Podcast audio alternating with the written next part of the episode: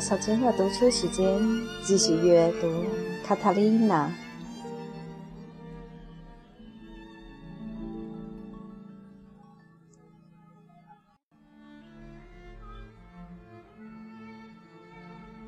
五，关于汤胡安德·巴莱罗的另外那两个儿子，可并不需要这样详细叙述。次子曼努埃尔比他哥哥小几岁，虽然绝对不算愚笨，却不及他哥哥聪明，也不及他哥哥勤奋。他不大喜欢研究学问，却更喜欢体育运动。他长大了，漂亮健壮。履历过人，自命不凡。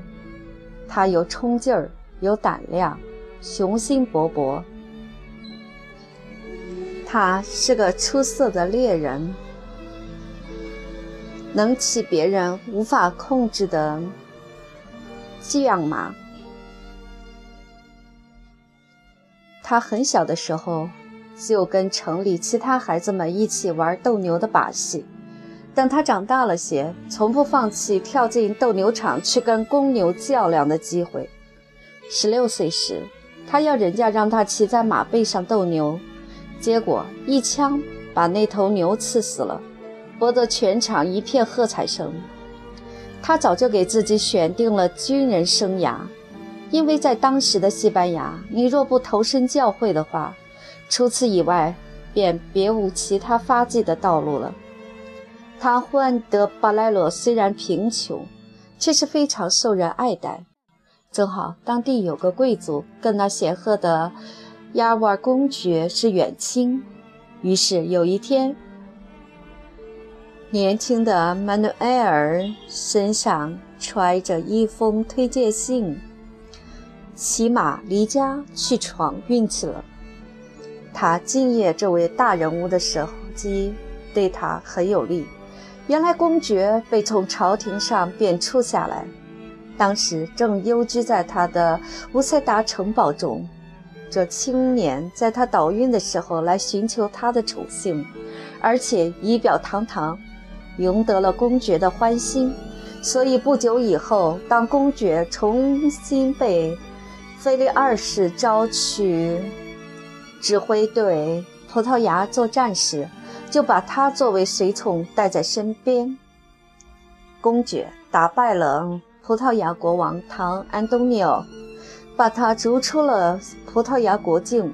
他在里斯本夺取了一笔巨大的财富，并允许他的士兵洗劫这座城市和四郊。马努埃尔在战争中勇猛无比，在随后的掠夺中攫取了好些珍贵物品。转手就换成了现金，可是亚瓦尔公爵老了，已经行将就木。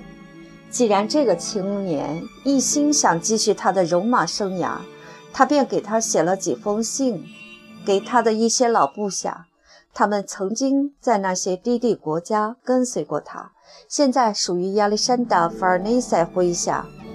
曼努埃尔转战沙场二十年，屡建。苏公为西班牙国王收复了北部诸省，他显得智勇双全。